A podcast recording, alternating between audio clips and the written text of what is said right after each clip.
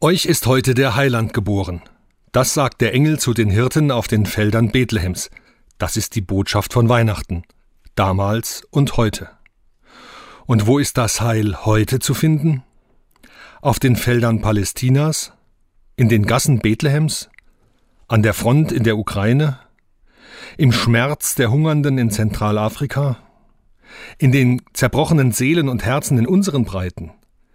In den Betten der Kranken und Pflegebedürftigen?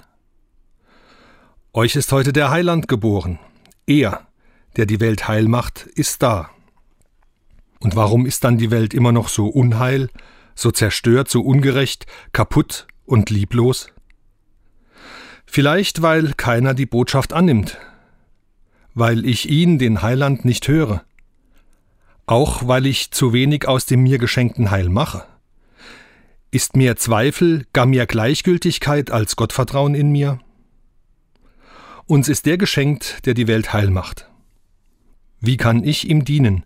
Wo kann ich Wunden heilen helfen? Wo das geschieht, da ist Weihnachten. Und deshalb wünsche ich Ihnen frohe Weihnachten.